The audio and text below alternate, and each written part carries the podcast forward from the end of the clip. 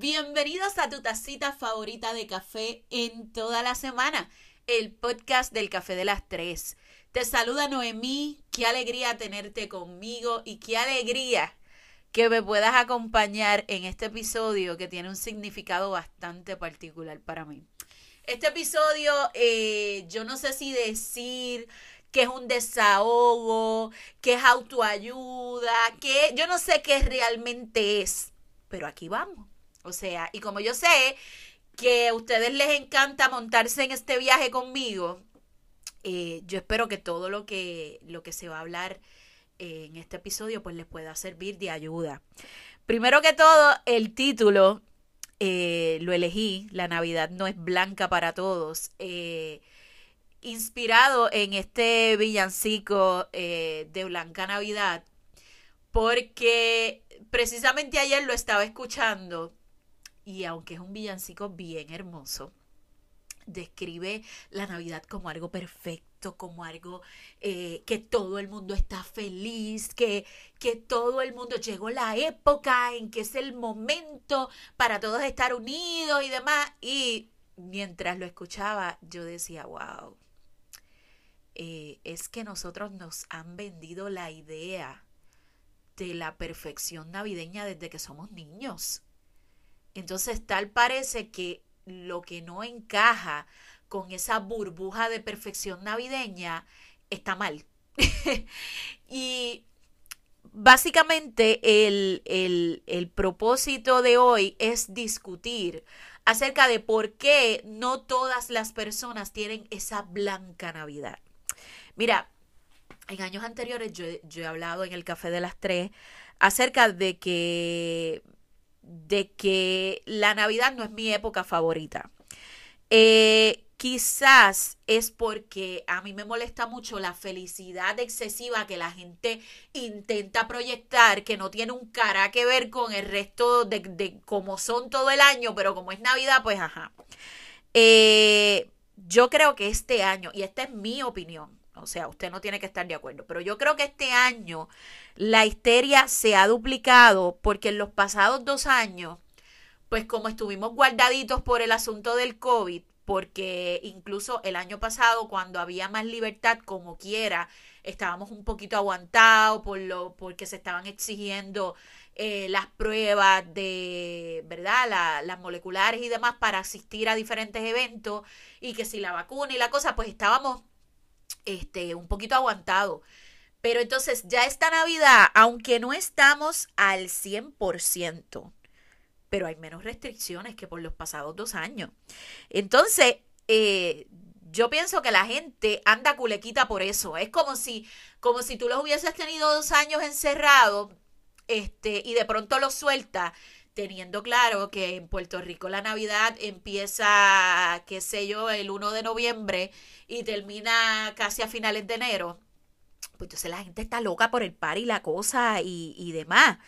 Entonces, a mí me parece soberanamente perfecto que a usted le encante eh, el asunto de la Navidad, festejar y toda la cuestión. Pero ojo y cuidado, que por estar tan culicontento por ahí, usted no esté afectando a otras personas o juzgando a otros por no estar tan contento como usted, por no estar disfrutándose la época tanto y entonces estar eh, con esta narrativa de no, es que todos tenemos que estar felices y todos tenemos... Yo voy a comenzar este podcast contándole eh, mi experiencia, mi experiencia el día de ayer. Ayer yo saqué el día eh, realmente era el único día que tenía disponible para resolver el asunto de los regalos. Este, los que me conocen de tiempo saben que yo detesto con todas las fuerzas de mi alma y de, ir de tienda. Aclaro, me encanta comprar. Pero si lo puedo hacer online, mucho mejor. Eh, usualmente cuando voy a un shopping o demás, voy al sitio específico, lo que necesito y me voy. Lo sé, lo sé, mucha gente dirá, esta mujer está loca, pero no me gusta. O sea, e, esta cuestión como que hay gente que dice, ay, estoy, estoy aburrida, vamos para el mall. O sea, eh, yo creo que yo no diré nunca, pero yo lo veo bien difícil que yo vea eh, el... Como único yo puedo estar machineando en, un centro comercial es que vaya para el cine y en lo que llega la, el, el tiempo del cine, pues entonces... Este, igual, adoro Marshall, pero detesto los revoluces de Marshall. Este, eh, y adoro ir y comprar cositas, pero tú me ves que si hay mucha gente, yo, o sea, yo no puedo bregar y sé que eso es parte de mi personalidad. Entonces, ¿qué pasa? Eh, si en una situación normal yo detesto el ambiente de las tiendas, imagínense en cómo yo estaba ayer eh, en plena tienda con el revolú en la parte de juguetes y demás. O sea, a mí me explotó, me explotó los niveles de ansiedad porque la gente eh, no tiene tolerancia, porque es difícil tú ir a buscar algo, no conseguirlo, ok, pues tengo que buscar un plan B, eh, dónde voy, dónde me meto. Entonces, eh, yo no sé si los que han ido de shopping eh, en este año, las cosas están más difíciles de conseguir y por sumarle carísimas. Yo les podría decir el doble o el triple de, que, de lo que nos costaba este, en Navidades atrás. Entonces, eh, ¿qué pasa? Yo estoy en, medio de esta crisis en una tienda, lo, lo voy a decir, estaba en Walmart. Eh, y estoy en medio de esta crisis y recibo una llamada me llama esta persona para unos asuntos de trabajo y demás, yo lo atiendo y él me dice, te noto, te noto como, como, como con estrés, tú estás bien, tú te sientes bien. Y yo, grave error, le digo, no, lo que pasa es que estoy comprando los regalos y estoy un poquito estrésica por eso. Y ahí empieza el discurso de superioridad. ¿Cuál es el discurso de superioridad? Yo sé que a ustedes le ha pasado también es cuando tú le cuentas una situación difícil a una persona y esa persona empieza a alardear de por qué a él no le pasa eso, eh, porque él toma otro tipo de decisiones. En este caso fue, ah, eh, por eso es que yo no le regalo a nadie. Hace años que yo decidí que yo no le voy a regalar a nadie. Y yo me evito esos revoluces. Porque yo, y siguen por ahí, por ahí. Mira, eh, Idea central de este podcast. La gente tiene que bajarle a los discursos de superioridad.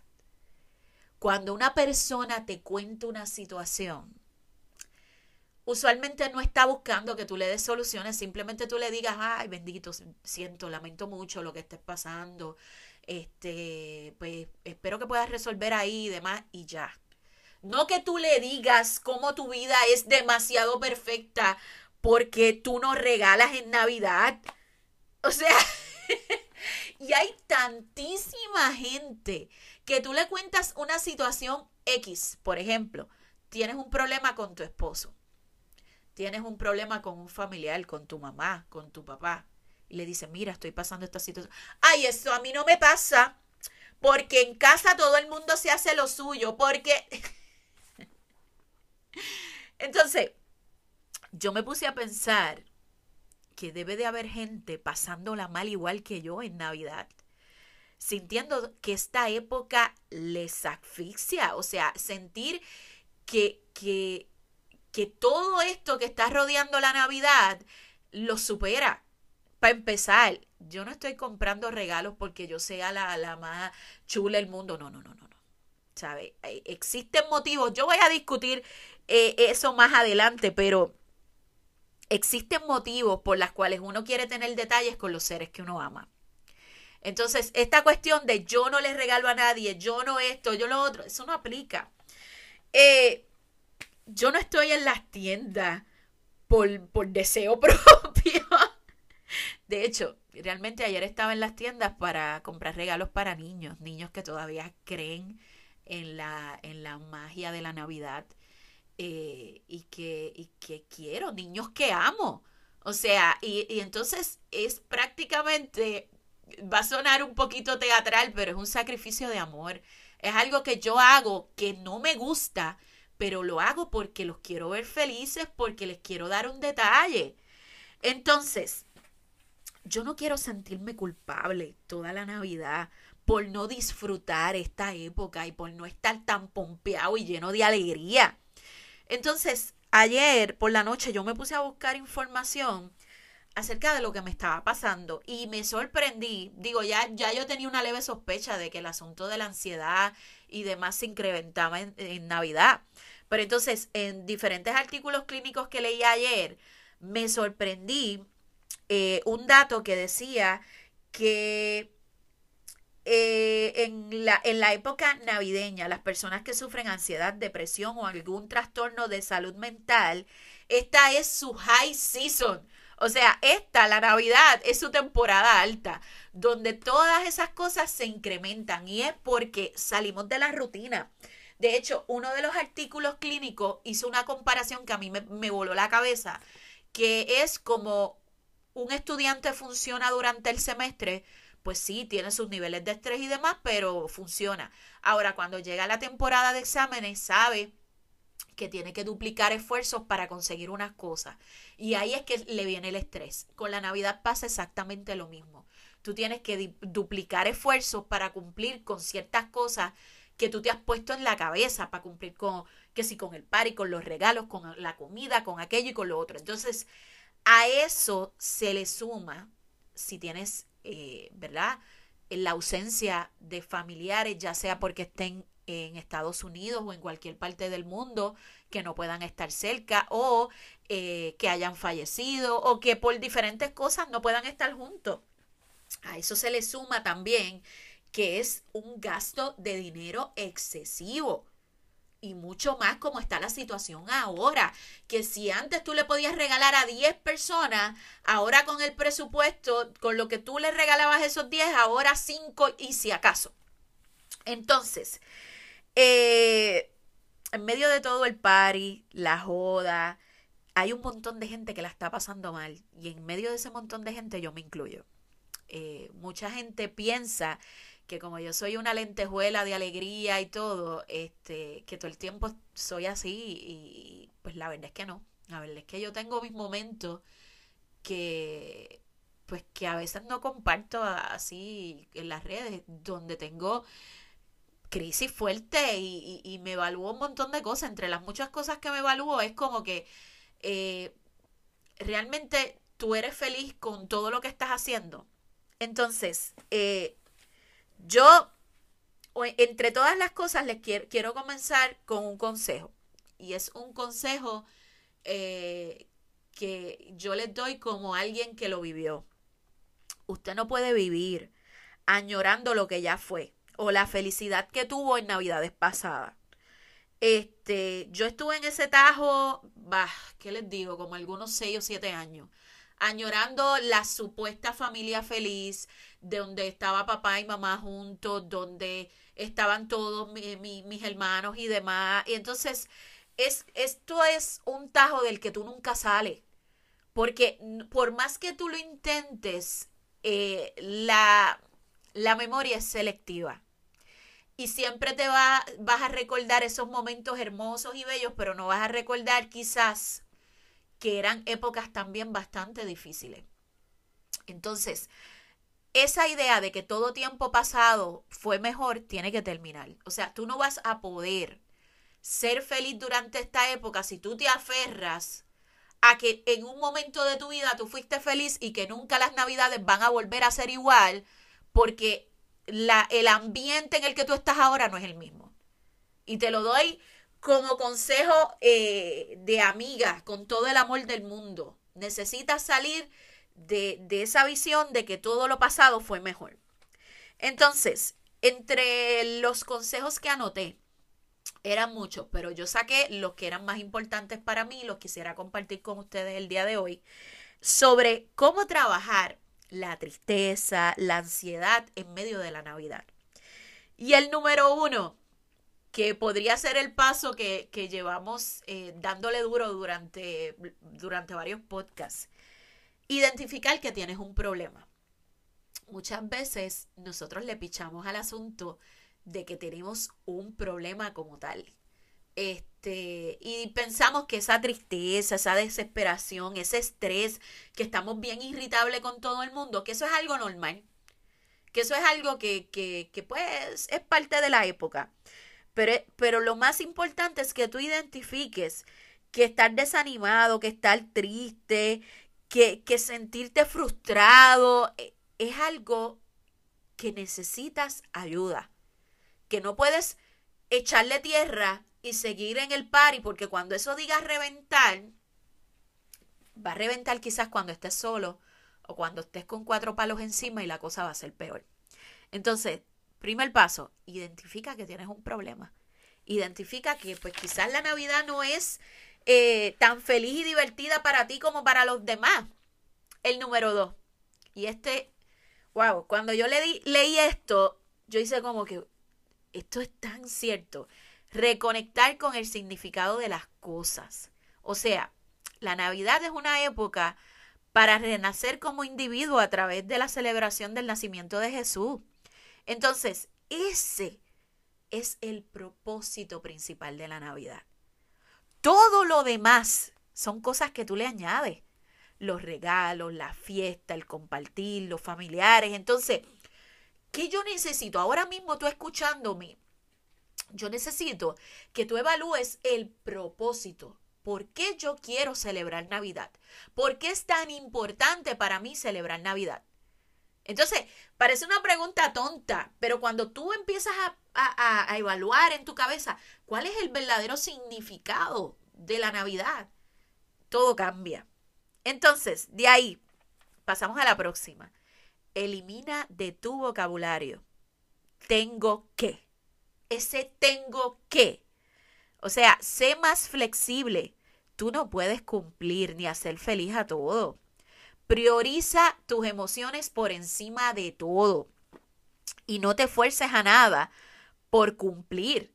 O sea, tú no tienes que. Tú decides si lo haces o no. Y, aquí me van a disculpar, ¿verdad? los familiares y demás. Pero el día que yo mentalmente no me sienta cómoda para ir a una actividad, una fiesta, algo, yo simplemente no voy porque yo no tengo que cumplir con la gente. Entonces tienes que dejar de pensar que todo el tiempo tienes que cumplir con los demás. Ay, es que fulanito me apoyó en momentos de, tristeza y soledad durante este año y yo no le puedo fallar esta fiesta. ¿Por qué todo lo tenemos que hacer tan dramático y trágico?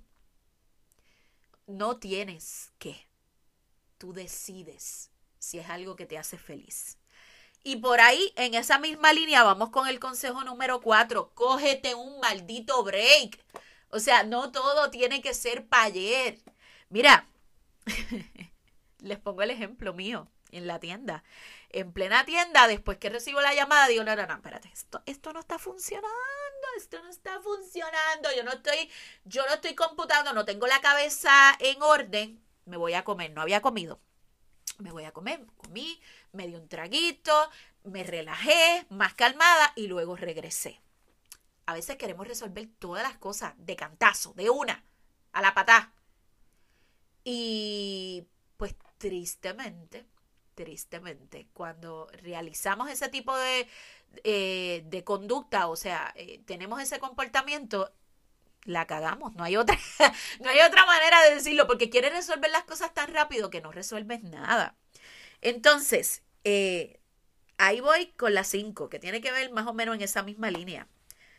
Baja revoluciones. El ritmo de las cosas lo pones tú. O sea, suelta el ideal de la perfección. Esto es como cuando, y aquí voy a poner a, Doña Mami de ejemplo. Eh, yo detestaba cuando habían actividades en mi casa porque Doña Mami quería o sea, levantar las losetas para bajar, para bajar debajo de las losetas si se podía. Eh, entonces, ella en su, en su carácter personal no se disfrutaba nada, porque los días antes de la actividad era una limpieza y una limpieza y una preparación, todo tenía que estar impecable. Durante la actividad, esa mujer no se sentaba machineando para aquí, para allá, atendiendo gente, porque pues ella es así. Y luego eh, después de la actividad, recoger y demás. Entonces, yo creo que es momento de nosotros evaluar la mecánica que le damos a la fiesta. O sea, usted no se puede quejar, ah, yo no voy a hacer fiestas en mi casa porque todo me toca a mí. Pues delega. Pídale a la gente, tú traes esto, tú traes lo otro, a ti te toca tal cosa y así. ¿Por qué nos cuesta tanto delegarle tareas a los demás? Si todo el mundo viene a disfrutar y a pasarla bien. Eh, yo creo que quizás eh, lo que debemos implementar en la mayoría de las casas es precisamente entender que el anfitrión de la casa pues, pues puede o necesita ayuda aunque no la pida. Eh, vamos con la próxima y esta es en lo particular mi favorita. Descubre tu manera de celebrar, esa manera que te llena, te da paz, que te hace sentir especial. Yo, eh, ustedes saben que yo tengo una fascinación con los desayunos. Y el día de acción de gracias yo realicé un desayuno eh, en la casa con mami, con solamente, ¿verdad? Con, con la gente que, que, que tenía en casa. Y de verdad que fui tan feliz. Simplemente estar en pijama en casa y, y, sentarme a desayunar y, hablar y vacilar y, el, el, café, la mimosa por otro lado. Yo fui tan feliz. Entonces, yo implementé que este año, ya sea el 24 o el 25, no sé bien cuándo, pero quiero un desayuno así porque lo amo. Igual, las noches de película de Navidad. Yo no soy muy fan de las películas navideñas, pero las tolero. Si la gente que está conmigo, ¿verdad? Le, le, le gusta eh, sentarse en el sofá, en pijama otra vez. y, y, así, con la sabanita por encima y ver película. Qué cosa más divina. Disfrutar el tiempo de calidad con las personas que viven contigo, que, que lejos del estrés de, de todo, ¿verdad? Toda la semana y todo el año, tener ese espacio. Entonces, usted no tiene que ser como yo. Hay gente que disfruta el y la fiesta y demás. Usted tiene que identificar qué es eso que te llena en Navidad. Si a ti te llena, si tú, a ti, a, ti te llena irte para, para a chancletear al viejo San Juan o quizás al mismo shopping, tú te sientes bien, pues hazlo, hazlo, busca esa, esa cosita que tú haces y en Navidad te sientes pleno y feliz, búscalo. Y trata de replicarlo varias veces, no solamente el 24 o el 25, el resto de la Navidad, porque aquí la Navidad dura hasta el 13 o 14 de enero. Y bien importante, ya para cerrar el episodio del día de hoy, no permitas que el estrés, la ansiedad, la desesperación te impida celebrar esta época que es tan importante. Mucha gente, yo he visto mucho, mucho en las redes sociales de gente diciendo que son el Grinch y toda la cosa. Si ustedes vieron la película del Grinch, el Grinch nunca odió la Navidad. De hecho, el Grinch odiaba el no poder encajar en ese espíritu de consumismo, de regalos, de aquello y de lo otro. El Grinch odiaba la soledad el Grinch odiaba sentirse diferente. Entonces, el verdadero espíritu navideño no es eso que tú proyectas a los demás. No es eso de que tú quieres ser el, wow, la campanita de alegría, llegó el alma de la fiesta, aquí estoy, recojan todo. Yo conozco tanta gente así, que, que, que simplemente quieren ser así, el centro de la fiesta y demás, pero en su interior son otros 20 pesos. Entonces, este podcast va dirigido, este capítulo, episodio, va dirigido a que tú te evalúes. ¿Qué cosas te llenan? ¿Qué cosas te hacen feliz? La Navidad es una, es una época muy bonita, muy bonita. No es mi época favorita, pero es muy bonita. Y yo creo que con el paso de los años, según yo vaya trabajando con esto, Probablemente algún día les grabe un podcast que diga, amo la Navidad. Este año no es ese día, pero probablemente en un par de años le esté grabando un podcast que diga, amo la Navidad y demás, porque eso es lo que buscamos, evolucionar para bien. Y yo espero que todo lo que yo he hablado en este episodio te sirva para bien. Compártelo con alguien que sepas que lo necesitas, bien importante, bien importante, valora este podcast ya sea en Spotify o en cualquier aplicación de donde me escuches y compártelo, compártelo, compártelo, ve a Facebook, da mi amor, da mi amor, déjame saber si te gustó. Un besote, los veo pronto.